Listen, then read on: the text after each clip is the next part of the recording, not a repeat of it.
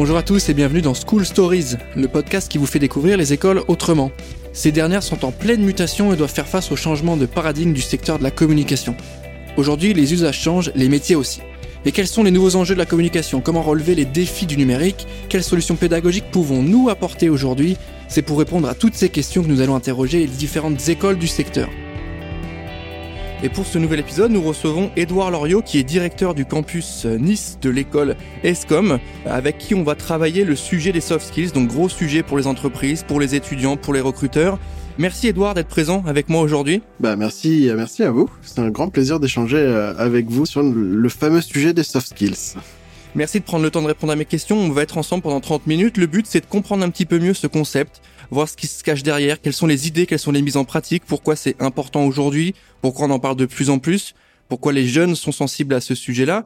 Avant de commencer, pour cadrer le sujet, Edouard, j'aimerais bien que tu me présentes le concept même de soft skills, en tout cas que tu essaies de m'en faire une petite définition pour qu'on soit à l'aise avec ce mot tout au long du podcast.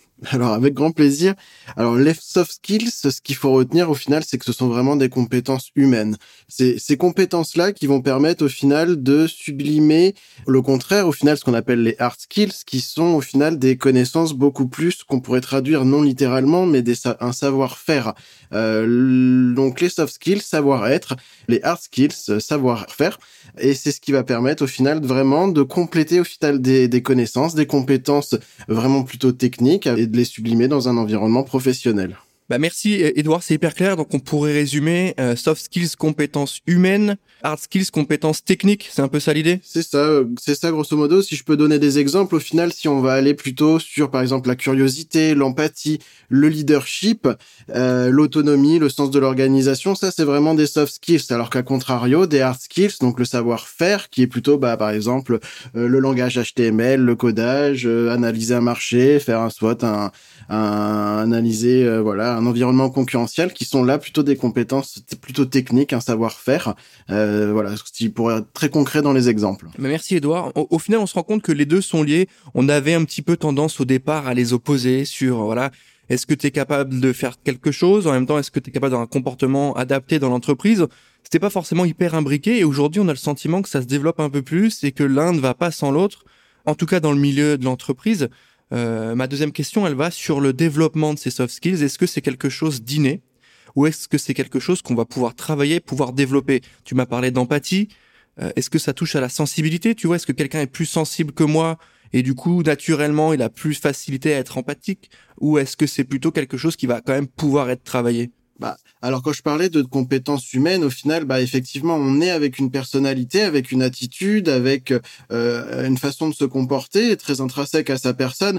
Donc je dirais que forcément, il y a une partie de ce qui fait de nous est assez euh, inné, mais par contre, tout se cultive, tout se travaille. Par exemple, quand on parle de la euh, la curiosité, par exemple, bah si on cultive pas cette curiosité au fur et à mesure de bah, comprendre l'expérience de l'âge, et bah si on ne cultive pas cet intérêt pour les choses, pour ce qui nous entoure, et bah du coup cette euh, cette qualité intrinsèque de la personne s'étole un petit peu et, se réduit. Donc forcément tout s'apprend, tout se cultive pour euh, bah euh, je parlais de leadership tout à l'heure par exemple avec de l'expérience professionnelle forcément quand on rentre dans une entreprise sur un poste junior ou à poste étude au final bah si on prend une image à l'instant T en, en tant que junior on n'a plus le même poids que on va gagner au final qu'on va avoir dans les années suivantes en gagnant en expérience en étant confronté à des situations de management, des situations de crise, euh, des situations fastes euh, aussi. Euh, mais du coup, toute toute situation et toute expérience fait gagner en fait en, en maturité et du coup, bah, on même des choses qui étaient innées à la base, bah, du coup, deviennent de plus en plus travaillées, de prendre de plus en plus de poids dans sa personnalité. Et du coup, c'est hyper important de les mettre en avant. Bah, par exemple, sur un entretien de d'embauche ou un entretien pour un stage, une alternance, bah, justement, comment on fait pour les valoriser? Tu viens de le dire, les mettre en avant. Je pose la question, est-ce que c'est pas un peu touchy, tu vois, parce que par exemple, être euh, sensible et avoir de l'empathie, ça peut être très bien vu pour dire voilà capable de comprendre, capable d'écouter, capable de gérer un groupe, une discussion et de comprendre les besoins des personnes, etc. Dans l'entreprise, c'est très important. Est-ce que c'est perçu aussi parfois ou ça peut être perçu comme une faiblesse, tu vois? Et du coup, comment on fait pour le mettre en avant de manière à le rendre euh, positif. Tu vois ce que je veux dire? Est-ce qu'il n'y a pas des recruteurs qui parfois vont juger plutôt sur ces sujets-là et du coup ça va te desservir en tant qu'étudiant, en tant que jeune euh, diplômé? Comment on fait pour se valoriser avec ça? Bah, justement, c'est très, euh, enfin ta question sur, euh, au final, c'est aussi quels quels soft skills peuvent être portés soit préjudice, soit être mis en valeur pour pour un recruteur. Euh, je pense que tu parlais par exemple de l'empathie. c'est une qualité certaine de l'empathie, de de l'écoute. Un recruteur en fait ou un manager, hein, forcément dans une évolution, pas forcément sur un recrutement, mais sur une évolution au sein d'une même entreprise. Au final, la nouvelle façon de recruter, les recruteurs vont aller chercher, vont aller creuser en fait vraiment votre personnalité. Ils vont prendre forcément, on va regarder sur un CV, on va regarder bah, les hard skills, le savoir-faire, euh, bah voilà, euh, en agence de communication sur une partie euh, graphisme, design, web design, on va regarder si vous savez lire un codé, lire un langage HTML, évoluer sur telle ou telle compétence. Mais maintenant, mais plus que, je dirais, c'est-à-dire qu'on va aussi essayer de se projeter avec la personne dans son équipe, c'est-à-dire que le manager, le recruteur connaît parfaitement son équipe, connaît parfaitement l'environnement dans lequel l'environnement de travail de son entreprise et de son équipe. Et du coup va essayer d'aller creuser une personnalité, d'aller essayer de comprendre la personne qu'il a en face de lui pour essayer de la projeter dans ses équipes. Euh, bah par exemple si euh, un manager a dans ses équipes de forts caractères et en même temps des ou alors par exemple des créatifs et d'autres beaucoup plus euh, orientés vers la gestion de projet, le cadrage, etc.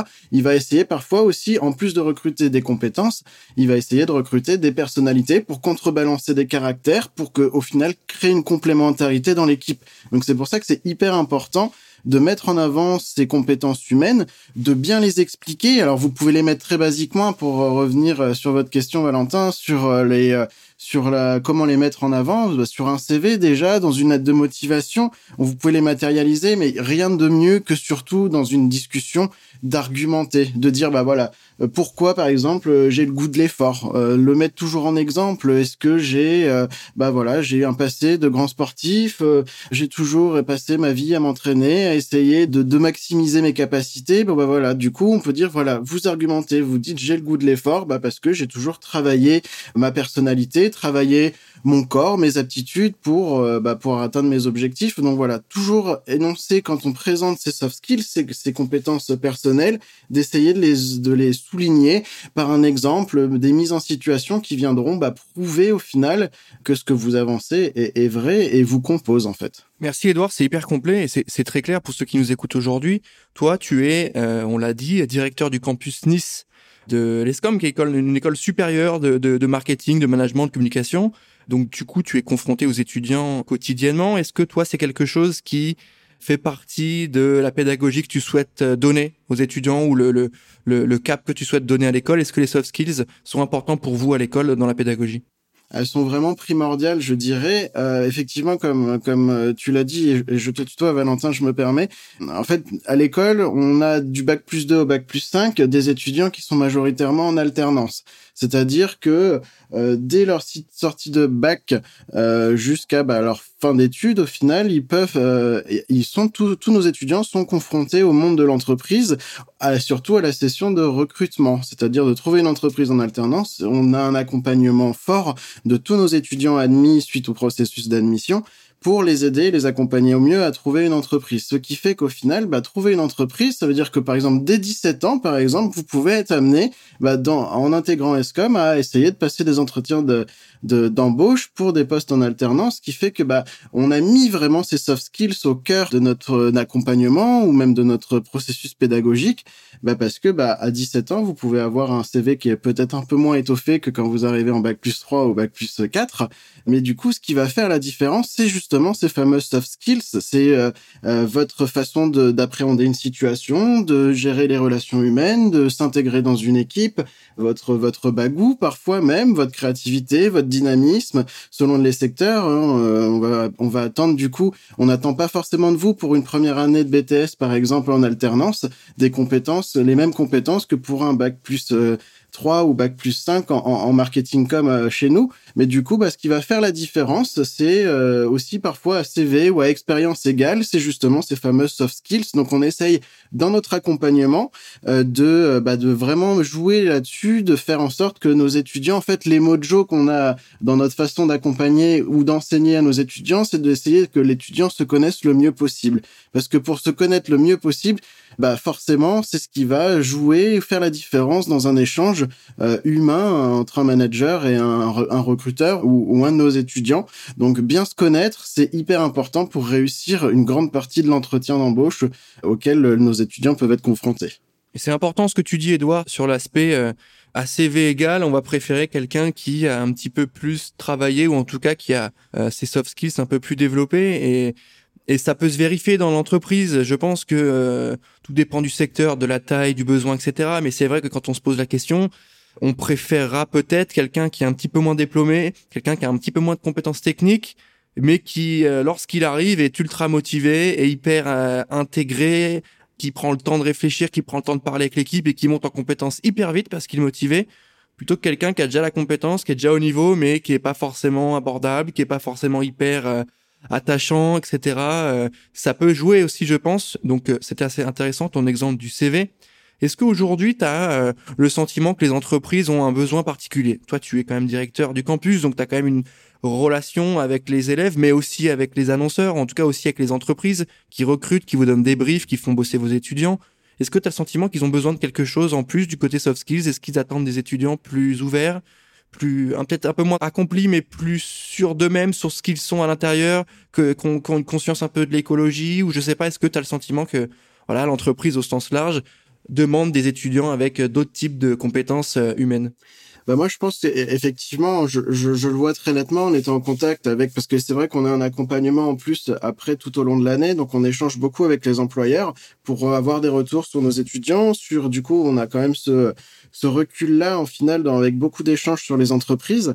Euh, je, je dirais qu'en fait les entreprises maintenant sont à la recherche de bah, d'un profil bah, nouvelle génération en fait et au final très orienté soft skills. Quand vous recrutez, euh, quand vous embauchez en alternance, on va dire un bac plus 3 au niveau bachelor en, en marketing communication, les compétences entre les, toutes les différentes écoles qu'il peut y avoir sur le marché, le niveau de savoir-faire euh, va être plus ou moins identique selon la, la motivation et l'intérêt du jeune. Mais là où ce que les entreprises vont venir chercher de fait, ça va être quelqu'un qui est capable bah, déjà de montrer énormément de curiosité. La curiosité, je pense que c'est le mot qui sort le plus, c'est d'être ouvert sur le monde qui l'entoure, être ouvert sur le monde de l'entreprise, sur l'équipe, sur euh, sa relation avec le manager, avec les objectifs de l'entreprise on parle beaucoup de philosophie d'entreprise, de marque employeur, des nouveaux éléments du management de demain au final. Donc il faut être capable d'avoir vraiment un œil ouvert sur ce qui s'entoure, à la fois bah forcément euh, une veille des, des, compétences, une veille du marché, mais aussi ouvert sur l'autre. Tu parlais tout à l'heure de bah, d'effectivement d'environnement euh, et d'une dimension écologique, un peu RSE, etc. Bah, c'est justement cette euh, cette nouvelle génération qui arrive sur le marché du travail qui est en train d'être euh, qui est en train d'être poli. En tout cas, on, est en train en pleine formation qui va apporter cette, ce regard-là, cette, cette préoccupation-là, et du coup, c'est ce qu'il amène, c'est ce que cette nouvelle génération amène aussi à l'entreprise. Donc euh, voilà, beaucoup de curiosité. Je pense qu'aussi il y a un point avec beaucoup d'échanges avec des, des, des managers d'entreprise qui, qui ont euh, nos, nos, jeunes étudiants en formation chez eux en alternance. Il y a aussi, on les attend beaucoup sur la résolution de problèmes la résolution de problèmes, c'est-à-dire que bah, ça passe un peu sur beaucoup d'autonomie. Mais pour revenir, peut-être qu'on abordera un peu plus tard, notamment sur la génération euh, euh YZ, sur les, les caractéristiques de cette génération-là, mais euh, au final, beaucoup d'autonomie est demandée à, ces jeunes avec de la résolution de problèmes. On est dans un monde en pleine mutation. Il y a forcément une révolution digitale, numérique, qui a déjà bien évidemment commencé, qui n'est pas encore poussée jusqu'au bout, et, et c'est passionnant hein, pour des jeunes, des jeunes diplômés ou des jeunes étudiants en formation, surtout en marketing com par exemple, d'intégrer ces mondes, ce monde en pleine évolution digitale. Mais du coup, cette transition amène beaucoup, demande beaucoup d'autonomie, de, de résolution de problèmes, d'adaptation. Et je pense qu'on va aller chercher aussi nos étudiants de plus en plus sur ces points-là, sur ces compétences humaines-là, l'autonomie. Et puis après, bah, le dernier grand point, on va dire aussi, c'est je pense un peu une sorte d'intelligence émotionnelle, de savoir bah, forcément d'avoir une opinion. On demande à, on demande à nos, à nos étudiants bah, d'exister aussi, de ne pas être là que en formation et du coup en application, mais aussi en force de proposition, de savoir exprimer ce qu'on ressent, de savoir exprimer euh, ses, ses, objectifs, euh, ce qui, ce ce les contrariétés éventuelles, tout en gardant forcément un cadre professionnel. Euh, en, entreprise, on demande une neutralité émotionnelle, donc c'est il faut trouver un curseur entre exister en entreprise, faire sa place dans l'entreprise, dans l'équipe, et euh, bien sûr de garder euh, un fonctionnement euh, bah, neutre pour, pour le bien collectif, on va dire. Merci Edouard, tu as parlé de la génération Y et Z. Prenons peut-être une ou deux minutes pour en parler.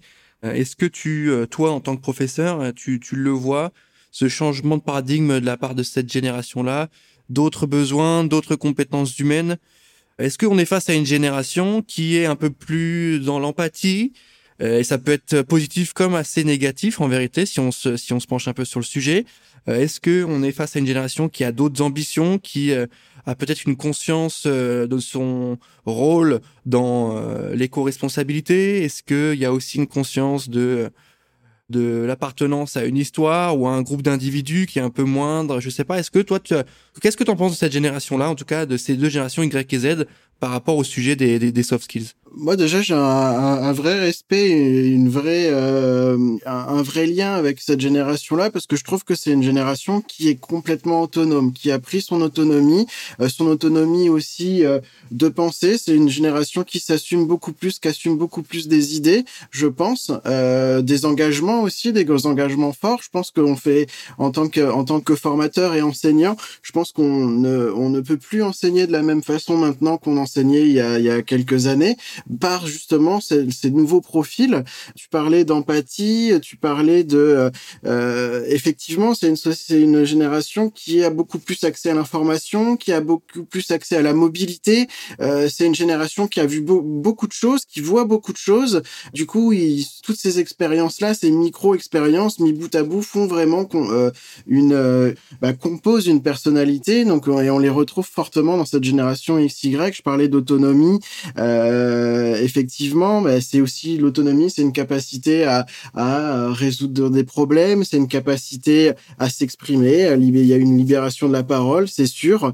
Euh, je trouve que la génération aussi, euh, les générations XY prennent aussi beaucoup plus confiance en eux.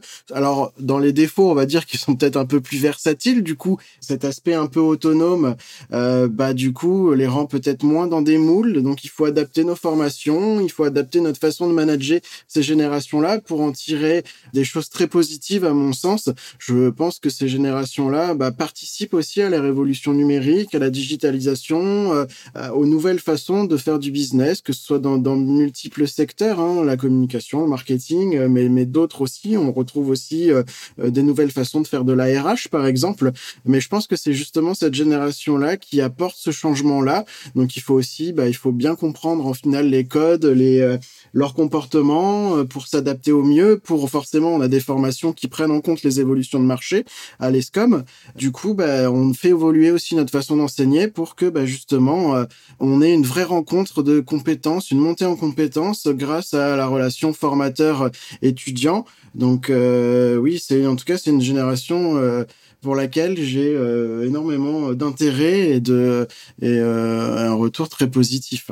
Merci Edouard euh, pour ton retour sur cette génération. Je, je pense que il y a énormément de positifs, il y a aussi un peu de négatifs. Euh, je pense que c'est pas forcément l'objet de cet échange-là, mais c'est vrai que voilà, sur la, la, la, capacité à avoir des soft skills aujourd'hui. En tout cas, personnellement, je, je trouve que voilà, cette capacité à être dans l'empathie, c'est hyper important. Et parfois, c'est un peu, euh, tu vois, c'est un peu handicapant pour la vie en entreprise ou pour l'aspect business ou pour l'aspect bah, lien avec la réalité, tu vois, lien avec le réel et la, la dureté de la vie malheureusement. Mais en même temps, ça permet aussi, et ça c'est positif, bah, d'adoucir ça et de travailler ça et de le rendre un peu plus agréable, un peu plus vivable. Donc je pense que c'est intéressant d'en parler, c'est intéressant de montrer que tout le monde n'est pas euh, au même niveau sur ces sujets-là.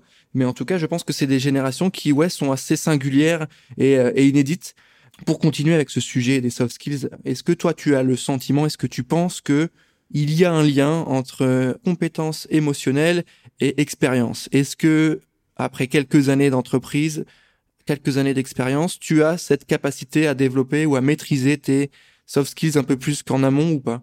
Oui, très clairement. Je, je bah, au final, c'est un peu comme dans la vie aussi euh, de, de, de, tous les jours. Forcément, plus on gagne en expérience, en expérience de vie, plus bah on adoucit certains traits de caractère, ou alors au contraire, on renforce certains traits de caractère.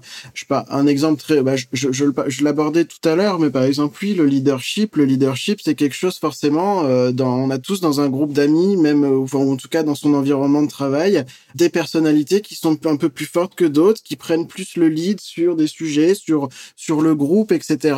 Euh, forcément, je pense que bah du coup, on en revient sur le soft skills un peu inné à la base, mais euh, un leader euh, brut de au niveau junior ne, sera pas du tout le même le même le même que qu'après quelques années d'expérience de management, quelques claques prises, quelques réussites significatives aussi. On se forge au final dans, dans toutes ces expériences, dans ces réussites et ces échecs.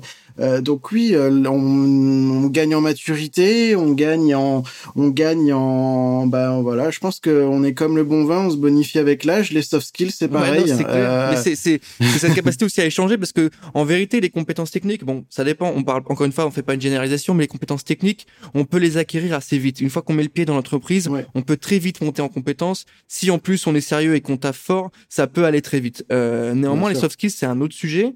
Et tu as répondu à ma question. Hein, tu as dit qu'il y avait un lien, et c'est vrai. Quand tu euh, rencontres différents managers et que tu te rends compte qu'il y en a qui gèrent bien, il y en a qui, y en a qui gèrent mal, il y a des mauvaises pratiques dans telle boîte, il y a des bonnes pratiques, bah, tu te rends compte que toi, tu vas pouvoir avoir cette capacité à un mieux gérer ton groupe, mieux être dans la communication, mieux euh, gérer les échanges. Toi, tu pensais qu'il fallait juste envoyer des mails, mais au final, ça peut être bien de se voir aussi de temps en temps. Ça, c'est des compétences qui sont un peu inhérentes à la personne que tu veux être, en fait. Bien sûr, ouais, c'est ça, exactement. C'est euh, en plus ce qui, est, hyper intéressant, c'est qu'avec l'expérience, on se forge vraiment soi-même, comme on l'a envie d'être. C'est vrai qu'on a tous bah, quelqu'un qui est très introverti dans un groupe, il ne deviendra jamais extraverti. Mais par contre, euh, je pense que euh, avec une vraie volonté d'évoluer, au fur et à mesure de l'expérience, quelqu'un d'introverti va pouvoir gagner aussi bah, en leadership, va gagner en prise de parole, va à sa façon, avec ses codes avec ses euh, en, respectant sa mm, personnalité, mm. mais euh, quelqu'un de très introverti au début euh, peut faire un excellent manager avec une prise de parole en public, avec animer des réunions difficiles, des brainstorming, d'exister par voilà en se façonnant par soi-même avec ses codes. Il faut absolument, je pense que c'est indispensable. On évolue avec l'expérience et l'âge, c'est une certitude, mais il faut toujours réussir à beaucoup s'écouter, à se euh, à ne pas on se mettre en danger, c'est bien, c'est comme ça qu'on évolue, mais euh, toujours en prenant ce recul sur soi-même, en se disant bah ça c'est des choses j'ai envie d'être cette personne-là, avec euh, basé sur ce que je sais faire, ce que je ne sais pas faire, ce que je ne saurais jamais faire parce que j'en ai pas envie, mais ou, ou se forcer sur d'autres points bien évidemment, mais on se forge soi-même par l'expérience et aussi par cette volonté d'évoluer quoi. Merci Edouard. Pour enchaîner sur le sujet des soft skills, est-ce que tu penses qu'il y a un lien entre la vie pro et la vie perso? C'est-à-dire que est-ce que des est-ce que certains soft skills sont applicables à la vie personnelle Tu vois, euh, peut-être le sens de l'organisation. Euh, est-ce que euh, a priori oui Est-ce que tu trouves un lien entre la vie professionnelle, la vie personnelle, la vie entre les cours et les étudiants et les soft skills? Ah oui, complètement, complètement. Euh, euh, cet exemple est le même. Par exemple, quand je parlais d'un groupe d'amis tout à l'heure, ou même ne serait-ce qu'un groupe classe, quand vous regardez un groupe classe, vous voyez qu'il y a mille personnalités en une classe, mille façons de, mille façons de réagir pour les uns ou les autres. Dans une classe, il y a toujours un groupe un peu leader qui prennent le lead sur une, sur la classe, d'autres qui ont plus des compétences un peu plus créatives, euh, d'autres qui sont plus extravertis, d'autres introvertis, etc. Donc on voit qu'au final, même dans un groupe d'amis, on a toujours une composante qui est complètement différente. C'est ce qui fait la, richesse d'un groupe d'amis ou d'un groupe classe, et c'est ce qu'on essaie d'ailleurs de fédérer nous à l'ESCOM par à chaque rentrée des cours de développement personnel qui rejoignent un petit peu ces soft skills, créer un groupe classe, créer savoir se connaître, se comprendre. oui, dans la vie de dans la vie de tous les jours, dans la, vie sociale, le sens de l'organisation. Je, je, donne toujours un exemple. Bah, par exemple, vous êtes en groupe d'amis dans votre voiture, euh, tout d'un coup vous vous crevez euh, en rentrant de soirée. Bah, euh, toujours content d'avoir quelqu'un qui a un bon sens de, de pratique, qui va mettre tout le monde en sécurité, peut-être un qui va prendre le lead, appeler les secours ou trouver la solution. Donc au final, dans dans la vie de tous les jours, on applique on applique ce qu'on applique au niveau professionnel et c'est parce et on, on aborde les situations euh, positives ou négatives hein, d'une façon avec euh, nos propres comportements personnels. Voilà, donc ça nous aide forcément dans toutes les dans toutes les composantes de, de notre vie perso, pro, amoureuse, sociale. c'est ce qui nous définit.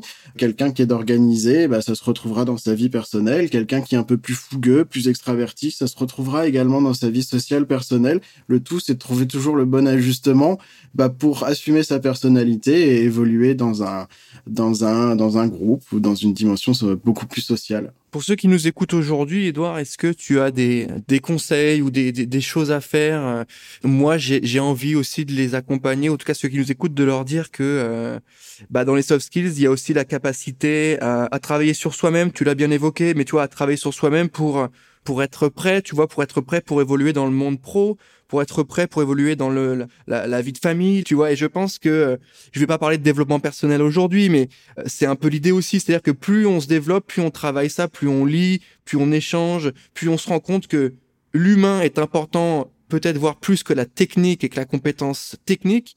Plus on s'en sort, plus on y arrive, plus on a des interactions qui nous mettent moins dans une situation un peu négative, qui nous impacte moins, parce qu'en vérité, tu l'as dit, hein, plus on est confronté à des choses, euh, moins on va être impacté. Encore une fois, on prend l'exemple le, pro, plus on subit des échecs, plus notre manager euh, nous fait retravailler le dossier, retravailler le dossier, et qu'on change de boîte, etc., et qu'on évolue, qu'on rencontre des gens, bah plus on devient quelqu'un de professionnellement bon, on devient quelqu'un qui fait bon travailler, qui est agréable, qui sait comment ça marche, donc il est peut-être plus à l'écoute.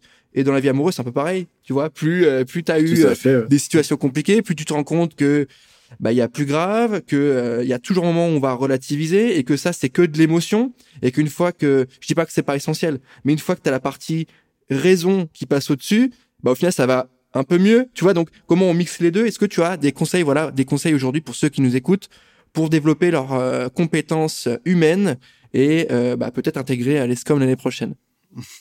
Bah, juste pour compléter, effectivement, en fait, je pense que c'est vraiment les expériences de vie qui façonnent. Je, vais prendre le cas très pratique d'une étudiante euh, en, en, bachelor marketing chez nous.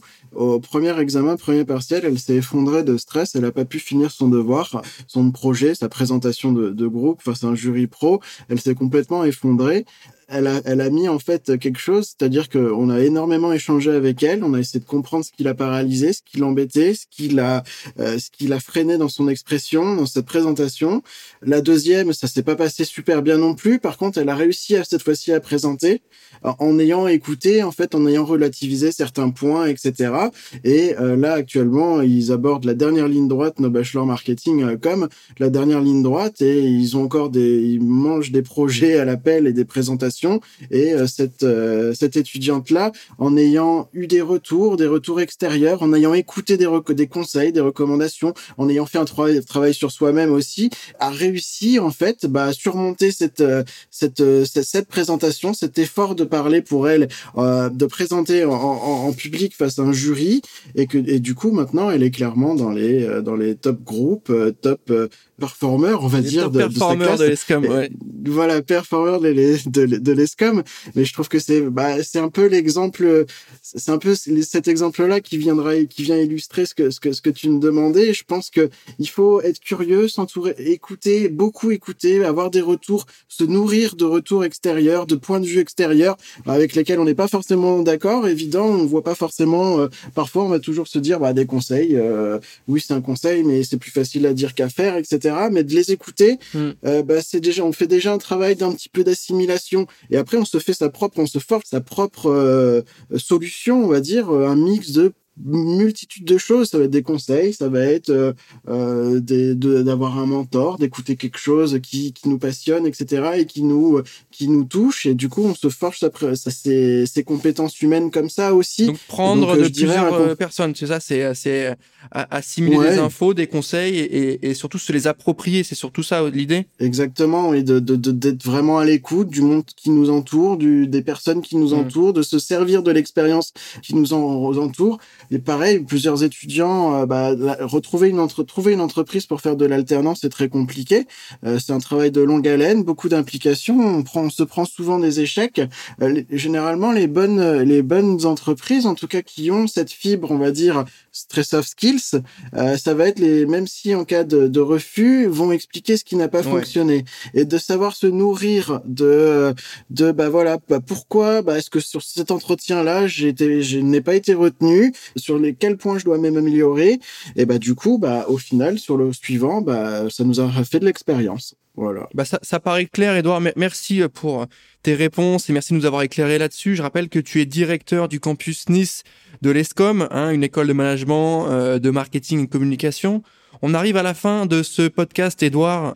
Merci d'avoir pris le temps de répondre à mes questions déjà. Avec grand plaisir. Merci beaucoup à toi. C'est toujours un plaisir d'échanger euh, bah, sur les sujets qui va toucher euh, nos jeunes étudiants, les, générations actuelles. Donc c'est toujours un grand plaisir de pouvoir échanger euh, avec avec toi, avec j'ai un pote dans la com, et toujours de pouvoir essayer d'apporter à, nos étudiants qui vont faire l'avenir du marché pro de demain, quoi. Eh bien écoute, plaisir partagé Edouard, merci encore une fois pour ton temps. Je rappelle que l'ESCOM a une page dédiée sur J'ai un pote dans la com qui présente ses formations, ses cursus, les dates de rentrée, euh, les informations de l'école. Donc n'hésitez pas à aller la consulter, n'hésitez pas à aller vous abonner aux réseaux sociaux de l'ESCOM.